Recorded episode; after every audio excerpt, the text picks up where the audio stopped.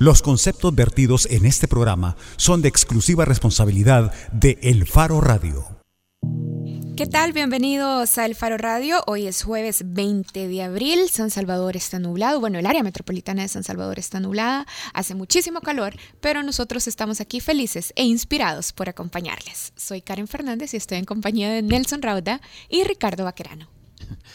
Hola Karen, hola Nelson. Hola Karen, hola Ricardo, ¿por qué estás inspirada y feliz por un tweet? Por un tweet, fíjate. No, es que de hecho, y este es un, dato que nos compartió Jancy Núñez, nuestro community manager, de una publicación del diputado Guillermo Gallegos que eh, tuiteó esto, decía, Bendiciones para todos. Tu actitud determina el transcurso de tu día. Siéntete feliz y dichoso. Eso reflejará, eso se reflejará en todo aquello que hagas o digas. Guillermo Gallegos, presidente de la Asamblea Legislativa del Salvador. Por eso está feliz y dichoso y querés que se refleje en todo este programa. No mm. sé, tendría esa expectativa. Si ustedes están felices y dichosos y quieren compartirlo con nosotros, pueden hacerlo a través de nuestras redes sociales, en nuestras cuentas del Faro o en la cuenta de Twitter de El Faro Radio, arroba El Faro Radio. Ricardo está feliz, dichoso e inspirado? No, la verdad es que, eh, vamos a ver, ha habido un montón de cosas en las últimas semanas eh, que lo hacen a uno de volverse más pesimista sobre el futuro inmediato de este país y el, el futuro también a mediano y a largo plazo. Acabamos de hacer una entrevista con los jóvenes que, que representan a la juventud del FMLN, del partido en el gobierno. Y resulta decepcionante escucharles responder o comentar con afirmaciones que riñen con la realidad que plantean las mismas cifras oficiales del gobierno del FMLN.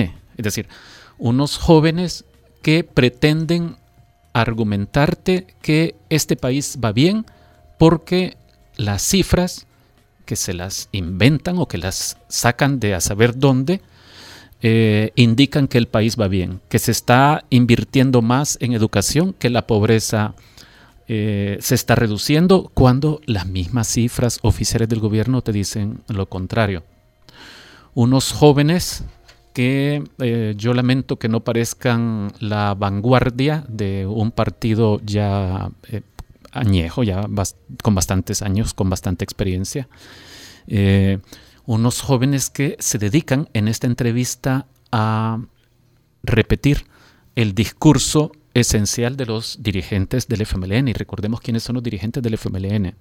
El secretario general del FMLN, un ex comandante guerrillero, es secretario general del partido desde hace ya 13 años, desde 2004.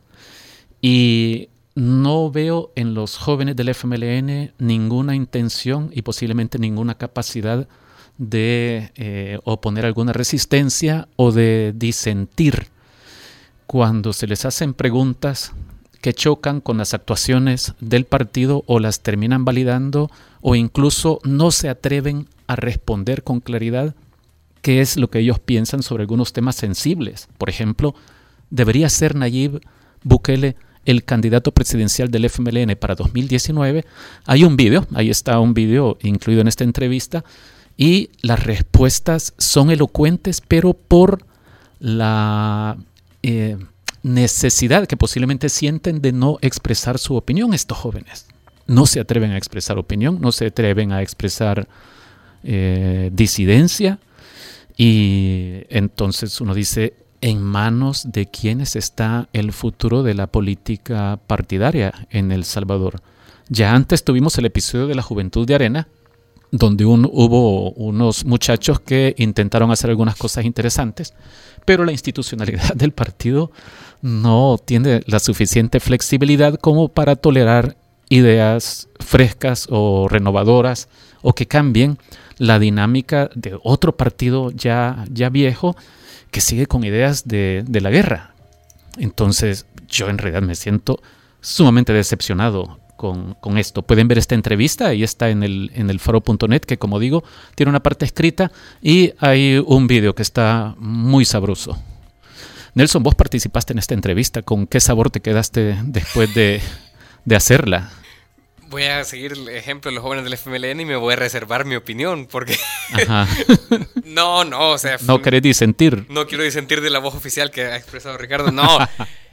Eh, fue una entrevista muy tensa, o sea, de entrada, fue una entrevista bastante en la que ellos, eh, nosotros, digamos, eh, desde los primeros compases se negaban a hacer las dinámicas que nosotros les proponíamos para hacer la entrevista, nos decían que ellos no eran como la, juventud de, de Arena, bueno, la ex juventud de Arena. Yo creo que con la, con la juventud actual de Arena se parecen muchísimo las dos juventudes.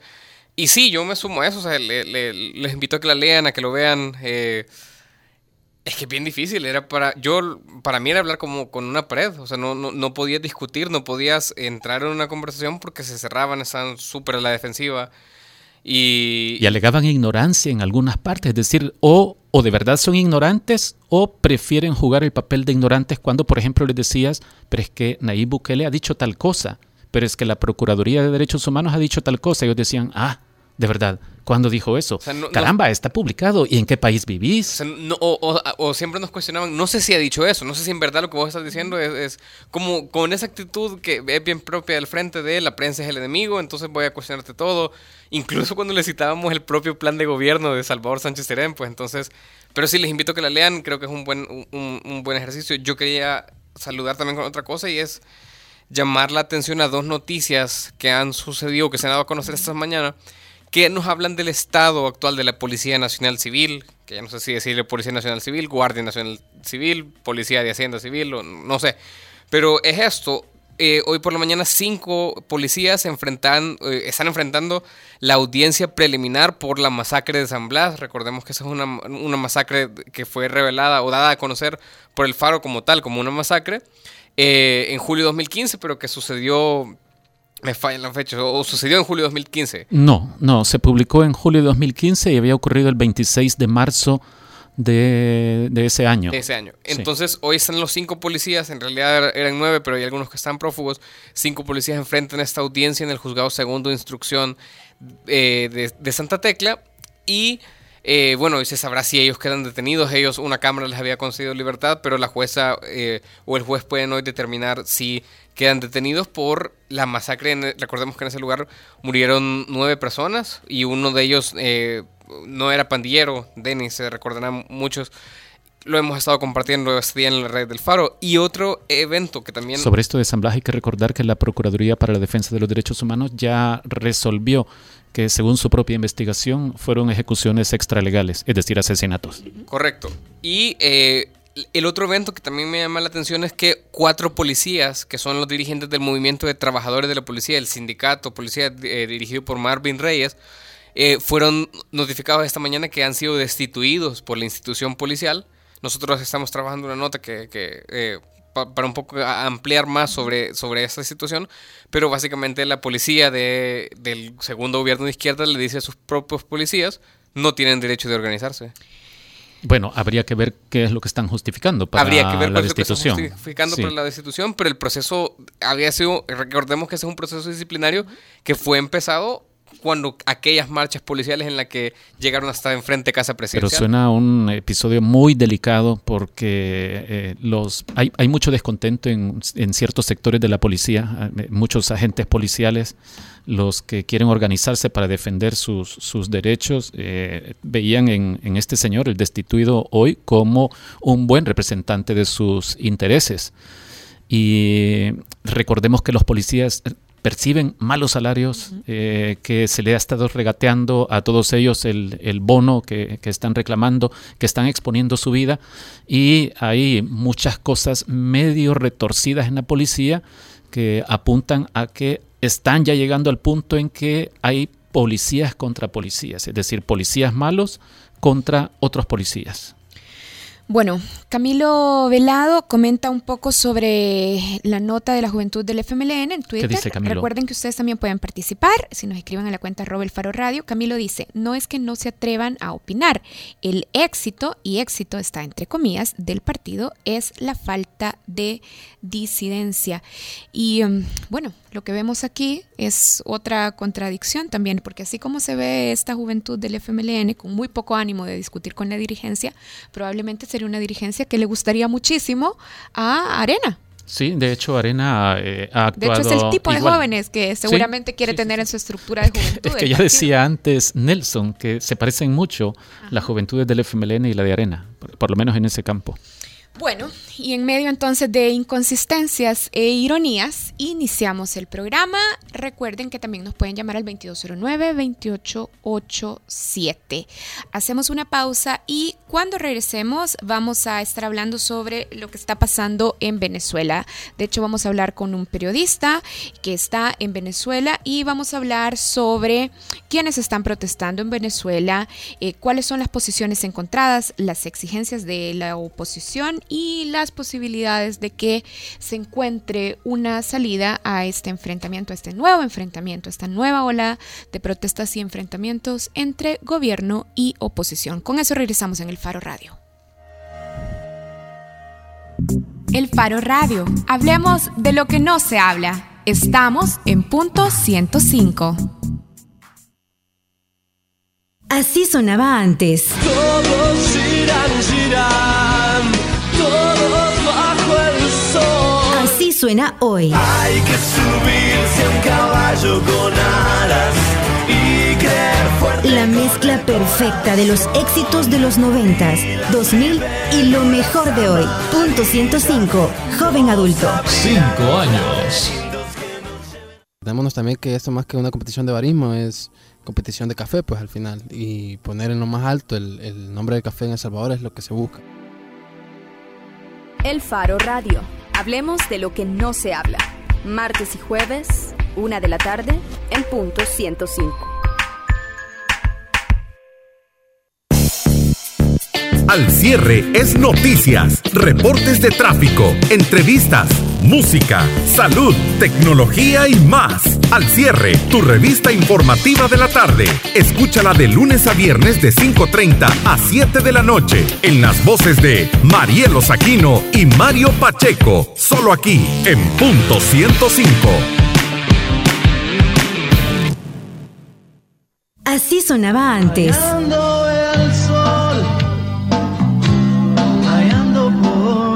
Así suena hoy. No sufres más, no mi bebé, eres la mariposa. La mezcla perfecta de los éxitos de los 90, 2000 y lo mejor de hoy. Punto 105, joven adulto. Cinco años. La portada en el Faro Radio. Estamos de regreso en el Faro Radio. Venezuela nuevamente vive una ola de protestas. Desde hace tres semanas, la oposición convocó a manifestaciones masivas, en principio, para rechazar la decisión del Tribunal eh, de Justicia, el Tribunal Supremo de Justicia de Venezuela, que declaró a la Asamblea Legislativa, al Congreso de ese país, sin poderes. Aunque esa decisión luego se revocó, las manifestaciones y las convocatorias de la oposición han continuado. De hecho, ayer se realizó la madre de todas las marchas, como se le ha llamado en Venezuela. Y hoy queremos conversar sobre ese tema con un periodista venezolano radicado en Venezuela, Manaure Quintero. Manaure es fotógrafo freelance en Venezuela y ha trabajado para las agencias F y AFP. Hola Manaure, gracias por aceptar la llamada del Faro Radio. Hola, buenas tardes, ¿qué tal? Buenas tardes. Manaure, te saluda Ricardo Baquerano. Eh, eh, gracias, como dice Karen, por tomar la llamada con la intención de que nos ayudes a entender qué está sucediendo en Venezuela. Ya desde hace años que, resulta muy poco confiable la información que sale de tu país y entonces uno de repente ya no sabe quién tiene la razón cuando la información resulta contradictoria. Como decía Karen, Ayer ocurrió, se produjo la, la, madre de todas las marchas convocada por la oposición en Venezuela. Pero ante esta escasa información confiable que podemos obtener y ante el bombardeo interesado de información por parte del régimen, pero también por parte de la oposición política venezolana, no queda claro el alcance del descontento con el gobierno de Maduro. Es decir, uno se pregunta, pero es solo la gente eh, que todavía... Eh, está detrás de Leopoldo López y de Capriles, quienes están lanzándose a las calles. ¿Nos podés eh, decir vos, por la información que tenés, quiénes son los que están protestando contra el gobierno de Maduro? Ok, bueno, primero muchas gracias por, por la oportunidad de poder bueno, comentar mi experiencia sí. acá en Venezuela. Eh, bueno, yo tengo siete años ya trabajando como fotoperiodista acá en Venezuela y lo que he observado a lo largo de los años y sobre todo en los últimos meses es que efectivamente existe un descontento mayor ¿no? con respecto a años anteriores, sobre todo desde la llegada de Nicolás Maduro a la presidencia. Eh, sí, efectivamente, en algunos, durante aquellas manifestaciones que fueron como muy sonadas en el año 2014, hoy sí se representa otros sectores de la sociedad que anteriormente, digamos, no sabría afirmar con exactitud si pertenecen a la fila de la oposición, pero que sí tienen un descontento ya exteriorizado, ¿no? Para en contra de las políticas que ha tenido el gobierno actual. Entonces, la oposición ha tratado de capitalizar eso, ese descontento a través de algunas manifestaciones de calle, pero el gobierno de Nicolás Maduro también ha, dado cambios fuertes eh, en la forma en cómo hace la, la, dispersión ¿no? de, la, de las protestas, ¿no? Entonces, los índices de violencia han aumentado dentro del lado oficial como dentro del lado opositor, lo que ha traído como consecuencia, bueno, lamentables muertes y muchos heridos y detenciones. Entonces, claro, a nivel... dime. Eh, no, no, no, seguí por favor, ya, ya te lanzo la pregunta, la otra pregunta. Ok, este, con respecto al, al tema mediático es bastante complicado porque eh, incluso desde el gobierno de Hugo Chávez ya la situación mediática estaba como en conflicto. ¿no? De hecho, el presidente Chávez dijo en algún momento que, que la guerra que se batallaba en Venezuela era de cuarta generación y que la cuarta generación iba directamente hacia el tema mediático. Por eso es, la, por eso es que ellos deciden invertir muchísimo dinero en crear plataformas comunicacionales por internet, en televisión y en radio. Entonces, claro, eso genera un conflicto, ¿no? Entre lo que sería la, la forma en cómo la oposición tratan de difundir, ¿no? Las propuestas o las exigencias que ellos realizan o los reclamos que ellos realizan. Y entonces ocurre que eh, las personas terminan por recibir eh, medias informaciones, tanto de los medios oficiales como dentro de los medios privados, ¿no? Los medios independientes, por llamarlo de alguna manera. Entonces, claro, las personas han recurrido a las redes sociales, pero las redes sociales son un arma de doble filo en las cuales este, no se sabe realmente a ciencia cierta qué es y a veces se culpan, culpan a los periodistas por no informar inmediatamente de algo que ocurre, ¿no? Ellos a veces desconocen un poco el, lo que nosotros como periodistas necesitamos verificar informaciones para poder este, brindar la información correcta al, público en general. Manaure, eh, lo de la ausencia de espacios políticos como, como caldo de cultivo para las protestas y, e incluso para algunos episodios de violencia es una cosa bastante clara desde hace años pero el factor económico eh, también se ha mencionado y, ha habido eh, episodios específicos, como por ejemplo algunas informaciones que salieron hace, hace unas pocas semanas que decían que el hambre en Venezuela se está agudizando y explicaban que hay gente que recurre a comer por ejemplo, yuca silvestre y que había algunos envenenamientos. Esto, al parecer, era como un ejemplo de la necesidad de la gente más pobre de simplemente sobrevivir. Pero, pero también vimos antes de la Semana Santa, antes de la, sí, hace, hace un par de semanas, unos episodios posiblemente inéditos. Llegó el presidente Maduro a unos sectores donde se supone que, que ha habido bastiones del chavismo y salió de ahí aparentemente, eh, bueno, no apedreado, pero le tiraron, le lanzaron huevos y le lanzaron otros objetos y tuvo que salir a la carrera de estos lugares. Eh, eh, ¿qué, está pasando? ¿Está pesando ya el factor económico, el deterioro de la economía venezolana? Sí, por supuesto. bueno, en, en, el caso, en el factor económico está afectando no solamente la parte alimenticia, sino la parte de salud y bueno, yo desde el año, finales del año 2015 he estado como documentando a mediano aliento una visión un poco más profunda de lo que está ocurriendo con, con Venezuela y cómo está afectando directamente al ciudadano, no a, no, no a las personas que están en la opinión pública, que generalmente tratan como de utilizar todas estas penurias del venezolano para, para su batalla política, no tanto el lado oficial como el opositor. Y efectivamente sí, las personas no solo han tenido que utilizar este tomar, por ejemplo, yuca silvestre, que se conoce en Venezuela como yuca amarga, sino que también ha ocurrido que incluso en zonas de, la clase media hay personas que acuden en las noches a los vertederos de basura a ver qué consiguen para comer. Eh, el gobierno el gobierno ha tratado de negar un poco eso, ¿no? digamos que es parte de su, de su, de su posición mediática, política, este, pero sí, evidentemente es un hecho. Hay zonas de Caracas que ningún lugar, momento se hubiese considerado que eso hubiese ocurrido. No podría yo afirmar que es un común denominador, pero sí se está sí está ocurriendo y se está manifestando que hay personas que no están teniendo que comer. ¿no? Por eso que también el gobierno ha tomado como las medidas de utilizar este recursos como el sistema CLAP, que es un sistema de distribución que es únicamente a través del Estado y a través de afiliaciones al partido de Estado para poder recibir alimentos a un costo subsidiado, ¿no? Entonces, eso por supuesto representa que, que sí, efectivamente está ocurriendo algo grave en Venezuela, es algo inédito y eso se está manifestando también en otras áreas. Eh, cuando me comentaba sobre lo que le ocurrió al presidente en la ciudad de San Félix, eh, el presidente Maduro desde hace un tiempo para acá ha, ha, utilizado meetings eh, en espacios muy controlados. Sí. Eso yo supongo que esto ya es un, en parte como análisis ah, que ocurre para que ellos puedan tener control de la situación y no ocurran eventos como estos.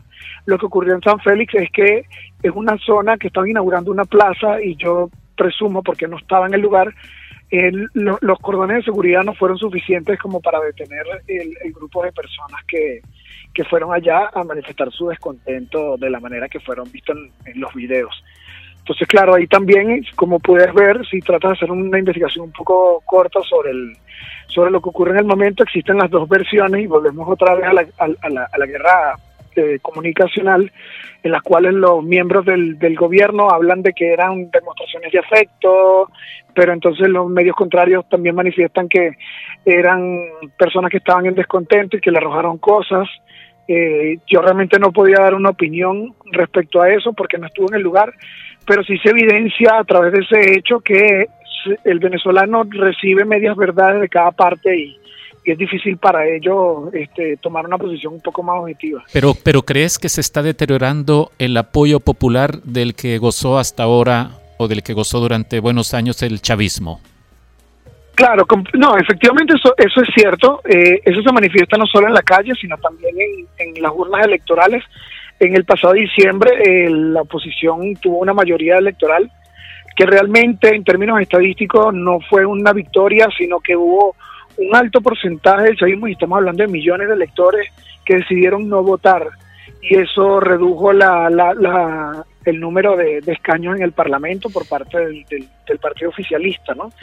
Sin embargo, dígame. Sí, sí, quería, quería interrumpirte para que pongamos algunos puntos que eh, ya están eh, sobre la mesa hablábamos de nuevos sectores que protestan y el desgaste popular, el rechazo a Maduro que se incrementa, la falta de libertad política de expresión, hambre y crisis económica. La oposición ha dicho que va a mantenerse en las calles hasta eh, acorralar al régimen. ¿Crees que esta vez hay posibilidades reales de que el movimiento opositor conquiste sus exigencias, por ejemplo, que logre que se adelanten las elecciones?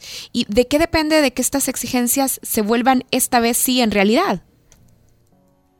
Bueno, Venezuela siempre ha sido un país bastante complejo de interpretar a futuro. Eh, si tú tratas de ver sobre las opiniones de algunos especialistas y analistas políticos, te darás cuenta que muchos han podido estar acertados y otros han podido estar errados.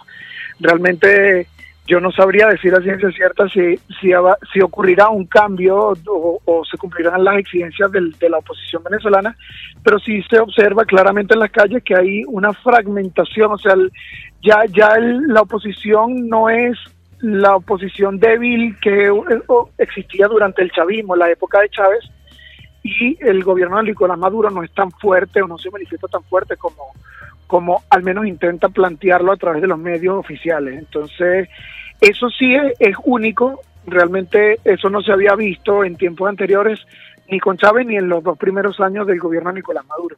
Entonces, eh, no sabría decir si es cierta, pero sí ocurrirán cambios, están ocurriendo cambios dentro de las comunidades, dentro de los espacios de las personas, o sea, no, no en el ámbito político ni en la cultura política.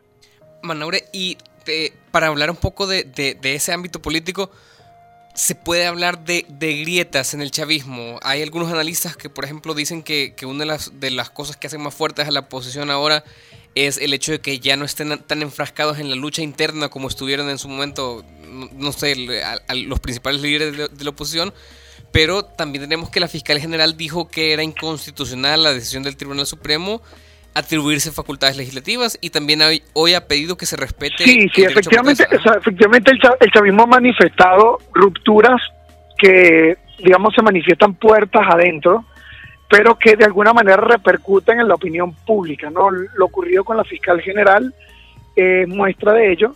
También existen que es lo que el, digamos, el gobierno de Nicolás Maduro llama la izquierda trasnochada y es una rama del, del, movimiento revolucionario que se ha separado del Partido Socialista Unido de Venezuela, que fue este partido que fundó Hugo Chávez, eh, y ellos están tomando como una línea dentro de la izquierda en contra del gobierno de Nicolás Maduro, en contra del, de lo que, lo que llaman el movimiento chavista, aunque se consideran chavistas. Entonces, sí, sí, hay algunos exministros de Chávez que ahora pertenecen a la fila de este partido, que es María Socialista.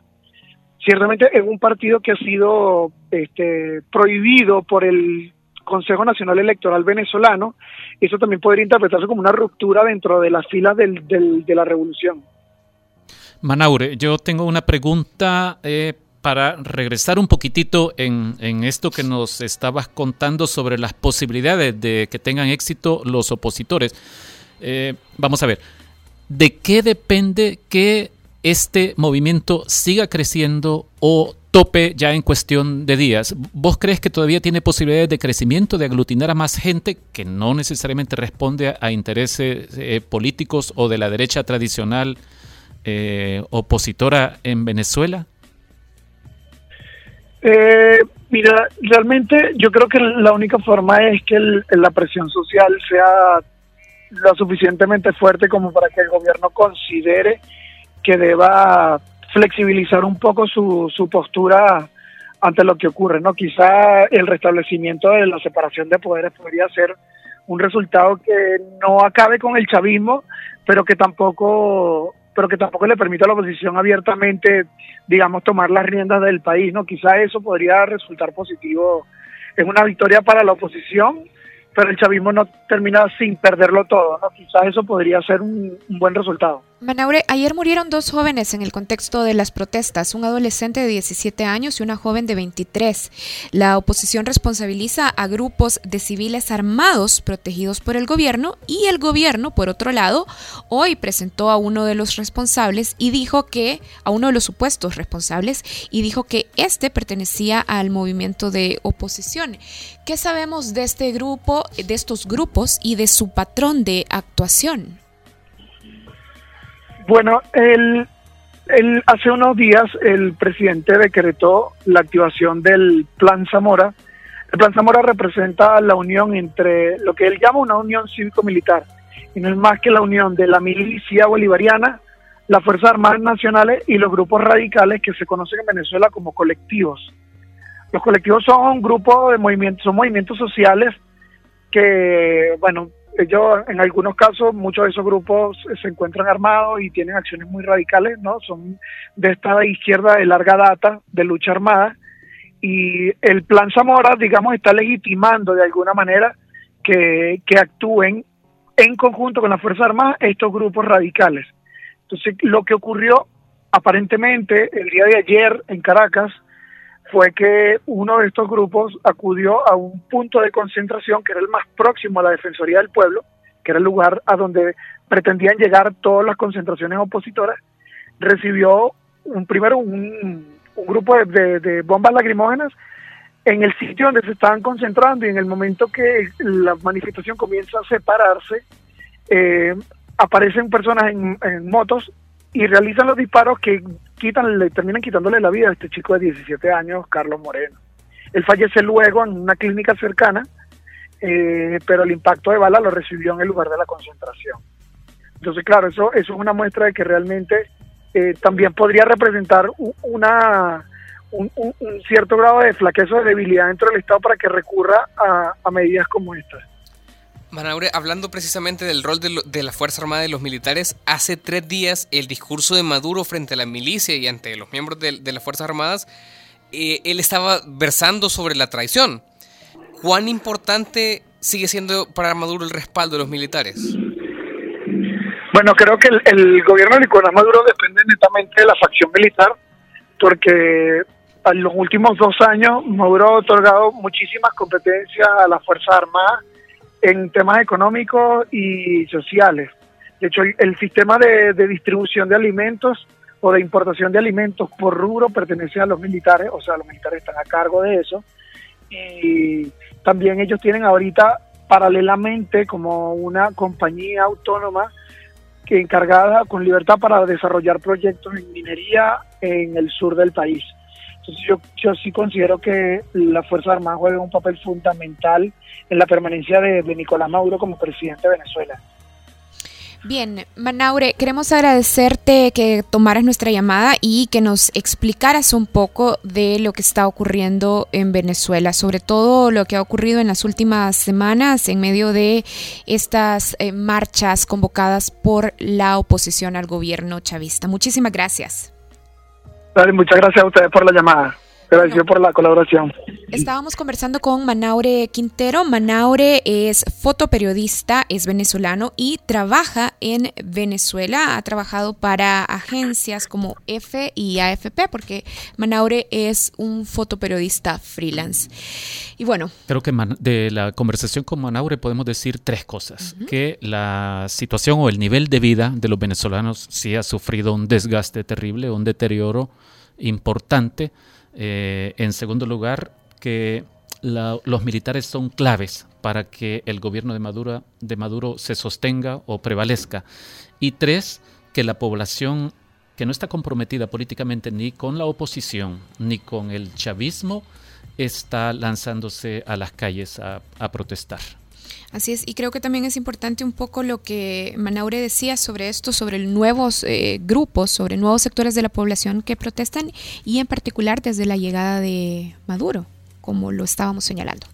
Bueno, con eso hacemos una pausa y ya regresamos en el Faro Radio. Cuando regresemos vamos a hablar de Estados Unidos, así es que nos movemos del sur al norte al regresar en el Faro Radio. El Faro Radio. Hablemos de lo que no se habla. Estamos en punto 105. Así sonaba antes.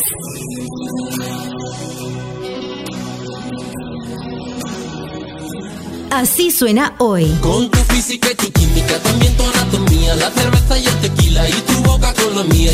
la mezcla perfecta de los éxitos de los noventas, 2000 y lo mejor de hoy. Punto 105, joven adulto. Cinco años.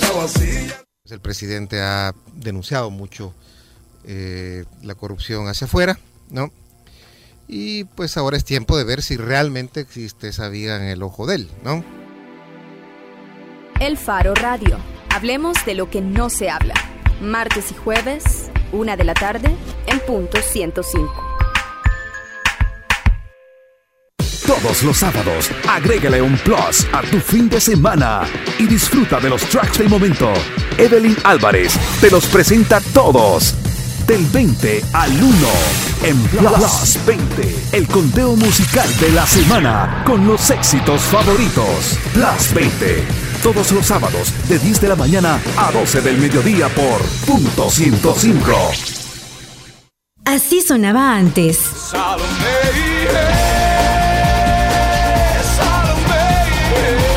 Así suena hoy. Despierta. Despierta. La mezcla perfecta de los éxitos de los 90, 2000 y lo mejor de hoy. Punto 105, joven adulto. Cinco años. Bajo la lupa en el Faro Radio. Estamos de regreso en el Faro Radio. Hoy justamente se cumplen tres meses desde que Donald Trump asumió la presidencia de los Estados Unidos y en medio eh, de muchas actuaciones y de muchas declaraciones polémicas, una de las últimas que ha dado y que está relacionada directamente con nosotros es lo que el presidente expresó sobre... Eh, la Mara Salvatrucha. Tuiteó, esto voy a parafrasearlo, pero decía, la debilidad en las políticas inmigratorias del presidente Obama o de la administración Obama eh, permitieron que pandillas como la MS-13 eh, se fortalecieran en se fortalecieran y crecieran en Estados Unidos, en otras ciudades de Estados Unidos. Y decía, nosotros vamos a suprimirlas, vamos a eliminarlas muy rápido. Y luego el fiscal general de los Estados Unidos, Jeff Sessions, eh, anunciaba algunas medidas específicas. Por ejemplo, decía que iba a tratar de que el gobierno de Estados Unidos iba a fortalecer o iba a tratar de cortar las fuentes de financiamiento a las pandillas, pero también decía vamos a bloquear las líneas de ingreso a las pandillas y no vamos a ceder en nada ante estos grupos y sus técnicas o tácticas despiadadas. Y para conversar sobre este tema, vamos a enlazar, vamos a conectarnos con el periodista salvadoreño en Washington, Julio Marenco. Hola Washington, hola Washington, hola Julio. Gracias por aceptar nuestra llamada. pero bueno, Julio está en la movida. Hola, Washington. Bueno, Julio, ¿qué tal? Bien, ¿ustedes cómo están? Gracias por invitarme. Bueno, Julio, después de esta introducción para desestresarnos, eh, queríamos preguntarte, a ver, en, medio de estos anuncios, de estos anuncios eh, tan tensos y de estas amenazas de persecución específicamente dirigidas a, las pandillas, pero ¿no será que en el fondo se corre el riesgo de que Trump y su administración solo estén buscando cómo justificar sus políticas contra los inmigrantes latinoamericanos? Pues mira, sí, es, una, es una política que va, eh, no es una política, es una acción que va eh, pues enmarcada en lo que ha sido la actuación durante esos tres meses del presidente. Es una administración que tiene muy poco respeto por la verdad, que tiene eh, una tendencia eh, casi patológica, si quieres, a mentir abierta y descaradamente, a, a decir medias verdades y a hablar por hablar. Básicamente, el presidente tiene, tiene unos dedos bastante fluidos en Twitter lo utiliza de una manera increíblemente liberal, por así decirlo, sin mayor, sin, eh, él hace lo que le, él ha admitido ya que es una persona que no lee, que no se informa, que lo que hace mucho es, es pasar pegado a los medios de comunicación y cuando ve un titular que le gusta, esté o no apegado a la verdad, simplemente lo, lo retuitea. Es eh, lo, que, lo que ha hecho en este caso con el, con el caso de, de, de este tweet sobre la, sobre la Mara Salvatrucha, eh, varios medios de comunicación han tratado, eh, como han hecho en el pasado, de, eh, de alguna manera de tratar de investigar más allá de lo que ha dicho el presidente. El, el, FBI mismo ha admitido que no tiene una, que no tiene una ninguna información de que, la, de que la MS haya crecido durante la administración del presidente Barack Obama. De hecho, el último informe que tiene la, el Centro de Inteligencia sobre Pandillas del FBI data del año 2007, es decir, es un, es un informe que tiene ya una década de viejo y habla de cerca de 10.000 miembros en todo Estados Unidos. Esto eh, también, eh, recordemos que durante los últimos años de la administración del presidente Bush y durante eh, los prácticamente los ocho años del presidente Barack Obama hubo tres casos muy grandes en contra de miembros de, la Mara, de, la, de las pandillas, de la Mara Salvatrucha, dos de ellos en el estado de Maryland, vecino a, a Washington, D.C., y uno en el estado de Carolina del Norte fueron los primeros casos en los que se puso un caso eh, federal en contra de estos grupos en los que se les trataba directamente como grupos criminales. Fueron casos históricos en los que se condenaron a más de una decena eh, de pandilleros, todos de origen salvadoreño, en los tres. O sea que eh, el, eso que dijo el, el presidente, el presidente Trump, que después lo repitió el secretario de Justicia, el fiscal general Jeff Sessions, son eh, pues una mentira, una patraña como muchas de las que han dicho eh, anteriormente y en las que se obstinan de una manera, yo creo, bastante descorazonadora, por decirlo menos, en, en insistir en estas algunas veces mentiras y en otros casos medias verdades. Washington, aquí San Salvador. Si como vos decís, Julio, si como vos decís, Julio, por un lado tenemos a la administración eh, muy aficionada a, mentir y por el otro eh, las agencias que, deberían decir si es cierta esta afirmación o no. Eh, lo que han dicho ya es no, no hay evidencia de que eso sea así. Entonces, que respondes a la pregunta inicial, es decir, no, eh, eh, entonces no estamos viendo una afirmación que solo puede servir como justificación para eh, agudizar la represión contra las comunidades de inmigrantes. Es que mira, Saúl, recordad también que el presidente todavía está en campaña. El presidente, de hecho, hace cerca de, de tres semanas tuvo su primer acto de campaña de reelección para las, para las elecciones de 2020. O sea, estamos hablando de un presidente que todavía está pensando en modo de campaña. Y recordemos que el, el punching ball, es decir, o el, o el, como dirían en buen salvadoreño, el palo de esquina de la campaña fueron los inmigrantes. Sí. Entonces, el, presidente está, está tratando, de, está tratando de, de nuevo de, de, de, recordarle a sus bases que está en eso todavía. Eh, muchos de los, de los fieles seguidores del presidente decían que la única manera que iban a dejarlo o abandonarlo, dejar de creer en él, es si él revertía su posición frente al tema migratorio. Entonces, es, es, es, un tema en el, que, están tratando de mover la situación. Esto viene también en, momentos en que están abriendo a, a, competencia las propuestas para, para, para la construcción del muro en la frontera. Al mismo tiempo, el presidente eh, firmó una orden ejecutiva en la que eh, prometen restringir mucho más el programa de visas para inmigrantes cualificados. Eh, hay una cosa que es un cambio radical, incluso en el, en el discurso que tenían muchos de los conservadores del Partido Republicano en cuanto al tema migratorio anteriormente. Se decía que Estados Unidos debería ser abierto a la migración de eh, las personas más calificadas del mundo, que Estados Unidos debería de ser una especie de imán que atrajera eh, a las personas más calificadas y de las mentes más brillantes del mundo. En este caso, en este caso, la administración está haciendo todo lo contrario. Ellos consideran a los inmigrantes calificados, a esos científicos brillantes, tan dañinos para la base que eligió al presidente Trump como los inmigrantes indocumentados. Julio, en los últimos tres meses hemos observado operaciones masivas redadas masivas contra indocumentados o, contra comunidades de, inmigrantes.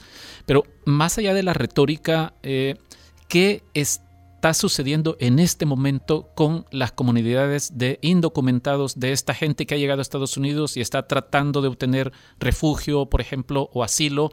Eh, ¿Qué está pasando en estas comunidades de indocumentados y de inmigrantes también? ¿Cómo, ¿Cómo la están pasando en estos momentos? Porque también hemos sido testigos de episodios de discriminación muy abierta que posiblemente antes de la era Trump era más difícil que se vieran. Ricardo, estas redadas se dieron durante la administración del presidente Barack Obama. No olvidemos que el presidente dejó la Casa Blanca con un récord impresionante en deportaciones. Fue el deportador en jefe. Y estas Incluso hubo una redada grande de, contra, contra indocumentados pocas semanas antes de las elecciones. Entonces, esto no es nuevo. Lo que, lo que decían muchos de los, de los agentes migratorios con los que nosotros conversamos es que ellos sentían que hacían su trabajo casi de escondidas y que eh, no recibían el crédito que se merecían por hacer este trabajo, porque la administración Obama lo hizo, lo hizo mucho, pero eh, lo hizo de una manera un poco callada, asolapada, si querés.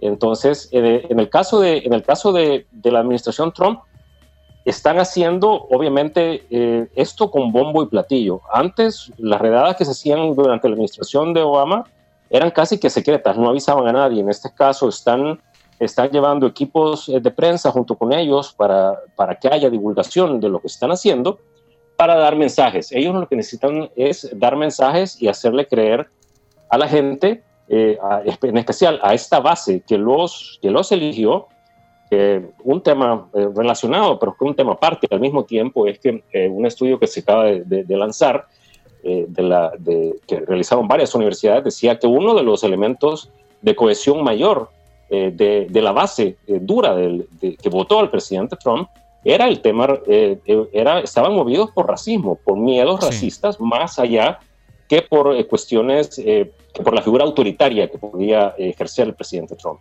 Entonces, en ese sentido te digo, la situación, te digo, no, no hay todavía una, una, un reporte de cifras de parte de, de, ICE, han sido apenas 90 días de la nueva administración, no, entonces no hay cifras oficiales como para para decir que ha habido un aumento en las redadas. O, sea, no podemos ser conclusivos. Exacto, no se puede ser conclusivos. Julio, te saluda Nelson Rauta. Yo quería preguntarte, eh, de hecho, porque me lo sugiere Roberto Valencia, periodista del Faro. Eh, la semana pasada hubo una matanza en Brentwood, Long Island, que cuatro, eh, con cuatro víctimas que ha sido atribuida preliminarmente a la Mara Salvatrucha esta, este hecho, cómo ha sido eh, eh, dimensionado o, digerido en la sociedad estadounidense, en los medios de comunicación estadounidenses, no es algo que aporta o que sustenta de alguna manera los exabruptos en Twitter de Trump. Esto le echa más leña al fuego. En cada vez que sucede un caso como este, se divulga por todos los medios, los medios de comunicación ultraconservadores alineados al presidente se encargan de, desplegarlo de una manera, pues, a todos son sus titulares cada hora.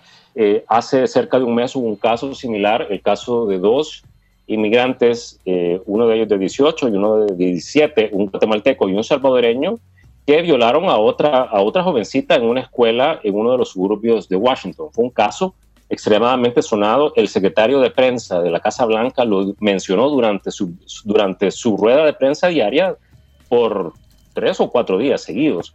Entonces ellos señalaban, estos casos obviamente se prestan, le echan más leña al fuego y están siendo desplegados por, eh, la, por la presidencia como una justificación más de, eh, de, estas políticas. De hecho, en el primer discurso del, Estado de la Unión del presidente Trump, uno de sus, eh, varios de sus invitados fueron familiares de personas que han muerto en, en accidentes de tránsito o en casos delincuenciales en los cuales los victimarios eran inmigrantes. Entonces, eh, esto es, eh, desgraciadamente, cada caso como ese eh, se, tiene una, una, una, un efecto multiplicador y amplificador del sentimiento antiinmigrante. Sí, Julio, pero ¿qué, ¿qué, es lo que sucede? Sucede que antes de la era Trump, no ocurrían tantos casos como este de, la matanza en Brentwood o de los accidentes de tránsito en los que el responsable era algún indocumentado? ¿O es que hoy el despliegue mediático, mediático dada la llegada de Trump, eh, decide eh, eh, incidir? Mira, sí, estos casos han existido toda la vida. De hecho, uno de, los, de las reacciones más viscerales que se produjeron en los durante eh, los últimos dos años de la presidencia Bush y los primeros dos años de la presidencia Obama eh, en contra de los inmigrantes se produjo en el condado de Prince George's, en, en, Virginia, muy cercano a la capital de los Estados Unidos, y se produjo como respuesta a un caso también que fue muy sonado de una, de una joven embarazada que murió a manos de pandilleros, y también el caso de otra, de otra joven que fue atacada y fue, y fue también abusada sexualmente en un, mientras hacía jogging, mientras corría en un sendero en, en esta comunidad. Entonces, estos, estos casos siempre, siempre obviamente eh, eh, se, se, prestan para que la comunidad tenga esas reacciones eh, viscerales en contra de los indocumentados. De hecho, uno de los casos más emblemáticos es, es eh, se dio en la ciudad de San Francisco, una de las ciudades más liberales del país, quizás la más liberal, y con una actitud muy receptiva frente a los indocumentados, en el que eh, una, una, familia murió en un accidente de tránsito eh, mientras que chocaron contra un inmigrante, por cierto, un salvadoreño, que manejaba en estado de ebriedad. Entonces, todo eso fue, creó una, una, un replanteamiento, incluso en una ciudad tan liberal como esa, de eh, si era conveniente eh, tener una política de ciudades santuario. Las ciudades santuarios son las ciudades que, eh, que, tienen como política no remitir a las personas que son detenidas por crímenes comunes, que no son crímenes considerados como de alta peligrosidad para la comunidad, a las autoridades migratorias. Entonces, estos casos han sucedido siempre. De hecho, el, el hecho que el presidente tuviera estos invitados da idea de que han sucedido siempre. Lo que pasa que ahora se les está viendo bajo la lupa con, con mucho mayor detenimiento por el discurso que viene directamente desde la Casa Blanca. Julio, queremos hablar también de geopolítica y de riesgo mundial. Ya antes de la elección de noviembre, muchos advertían que Trump como presidente podría ser un gran peligro para el mundo. Ahora eh, se cumplen tres meses desde que llegó a la Casa Blanca y hemos visto ya eh, cómo ha lanzado una bomba a Afganistán, el bombardeo en Siria y la tensión creciente con Corea del Norte. Sobre este último hecho, la tensión creciente con Corea del Norte, ¿Qué tan cerca estamos de un nuevo enfrentamiento mundial nuclear? ¿Qué es lo que se percibe en Washington sobre este tema? Pues mira, hay, hay señales eh, que son contradictorias. Por una parte, la Casa Blanca envió al vicepresidente Pence a Corea del Sur esta semana para tener eh, reuniones del, del, más alto nivel eh, con el gobierno de ese país. Recordemos que también es un, es un, gobierno que acaba de salir de una tremenda crisis política en la que eh, destituyeron a la presidenta.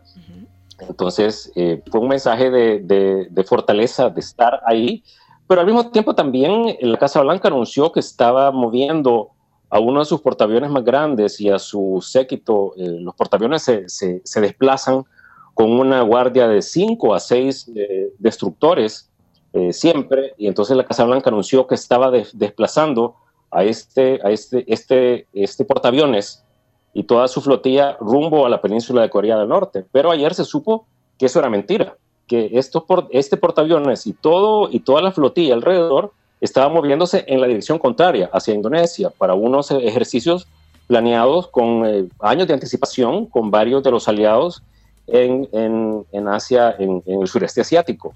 Entonces, por un lado, eh, pareciera que están dando unas señales, pero por el otro, están dando las señales totalmente equívocas.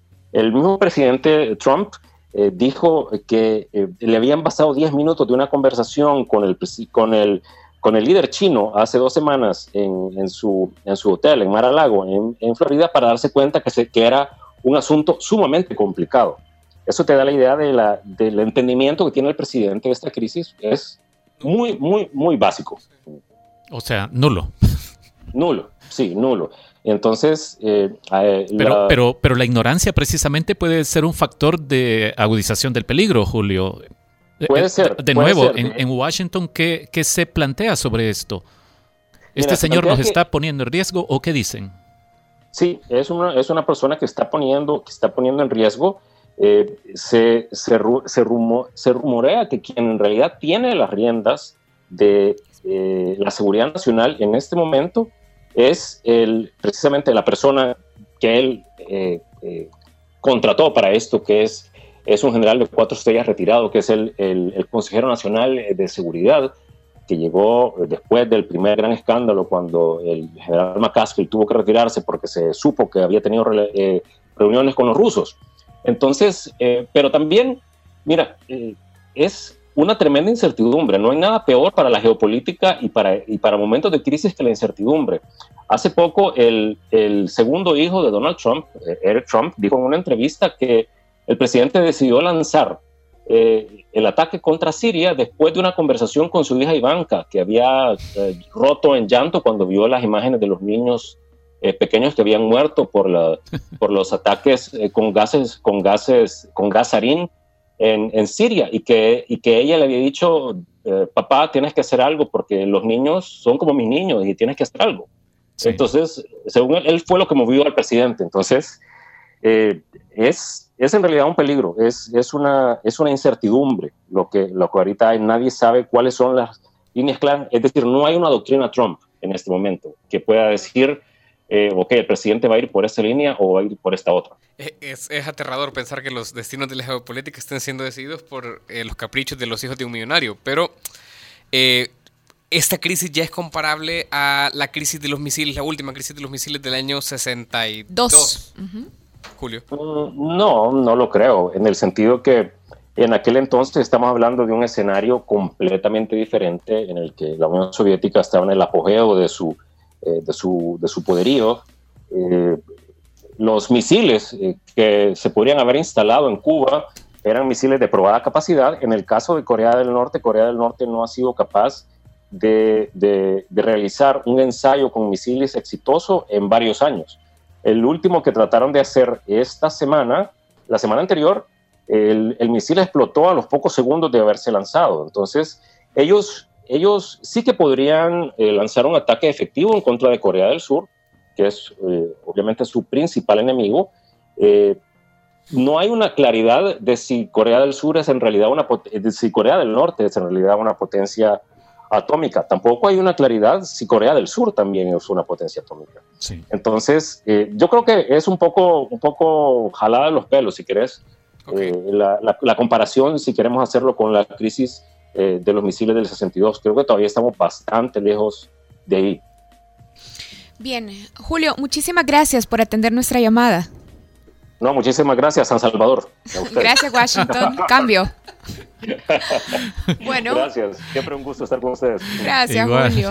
Estábamos conversando con Julio Marenco, periodista salvadoreño que vive en Washington. Ah. Ajá, todo bien. Washington Marenco que vive en Washington Marenco que vive en El Salvador, en julio. Hey, eh, nos comentan a través de redes sociales, eh, Sergio Quiros 330 dice, yo viví en San Francisco y la Mara Salvatrucha eh, son de los más desalmados, unidos a los balseros y marielitos cubanos, cobran renta a los paisas, dice, es cierto, yo soy testigo de eh, los abusos de la Mara Salvatrucha, dice Sergio Quiroz, un poco comentando, opinando sobre lo primero que conversábamos con Julio sobre el anuncio de la administración Trump de endurecer la persecución a la Mara Salvatrucha en Estados Unidos. Bueno, gracias a los que han estado participando a través de redes sociales y damos la bienvenida, despedida a Oscar Luna, que viene porque dice que necesita presentar él mismo la canción de cierre del Faro Radio, ¿o no, Oscar Luna? Sí, la verdad lo que te dije es que vos eras bien pan sin sal para presentar las canciones, pero es porque creo que este es bien importante. Ricardo no, le pregunto a Nelson porque creo que no, había nacido todavía. Cuando Adrenalina eh, era la banda de El Salvador, ¿vos te acuerdas de Adrenalina? No, claro que no. No, no te acuerdas de la maldita. No te acuerdas de Adrenalina. No, no, no. ¿En serio? ¿En serio? ¿No veías en TV? No, no, lo que pasa es que no, te importaba la música salvadoreña o no ese tipo de música, quizás en los noventas. sí, digamos que no conecte con esa música. Ya, en los noventas, para los que tienen la edad de Nelson Rauda, eh, está el, el boom de la música nacional. Creo que la gente percibe que en los noventas la música nacional tenía un gran apoyo y de esa nostalgia quedó Adrenalina, que inclusive en el, en el especial que hizo El Faro hace cinco o seis años de los 10 mejores discos de la historia del rock nacional, eh, Adrenalina quedó como la número uno. Después traté de hacer otro experimento para mi blog eh, con Manuel Martínez, con Gerson Biches, con Horus Corta y con alguien más que no recuerdo para tratar de ver quién era la mejor banda en la historia de El Salvador. Y, otra vez salía Adrenalina primero. Y fíjate Perdón, perdón, sí. Sí, no, yo hacía mención a, a, MTV porque recuerdo esto que a mí me pareció un hito en ese momento, que era que eh, MTV transmitiera y tuviera dentro de sus rankings el video de La Maldita. Sí, La Maldita sonó en MTV, eh, estaba el video y yo creo que fue la última gran posibilidad de que una banda salvadoreña triunfara. Entonces, eso fue en los noventas. Hace 15 años sacaron su último disco que se llamaba, bueno, que se llama Vámonos Juntos. Y ahora vamos a presentar la canción nueva de Adrenalina. Y es después de 15 años, estos señores, que tendrán 40, más de 40 años, se han puesto a grabar cosas en tres diferentes partes del mundo, El Salvador, eh, Suiza y Estados Unidos. Y este ha sido su primer hijo de esa, de esa reunión a distancia. Esto se llama Verde, es el nuevo sencillo de Adrenalina y será parte del nuevo disco de Adrenalina que se llamará El Nuez. Entonces vámonos quizás con la banda más importante de rock en la historia de El Salvador. Ahí te va un poco de la vieja escuela.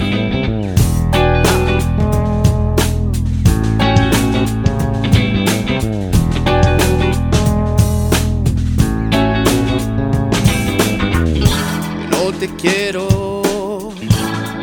objeto, pero si busco un objetivo, es para todo lo que veo. Aún no encuentro un adjetivo, pero vamos, yo te entiendo.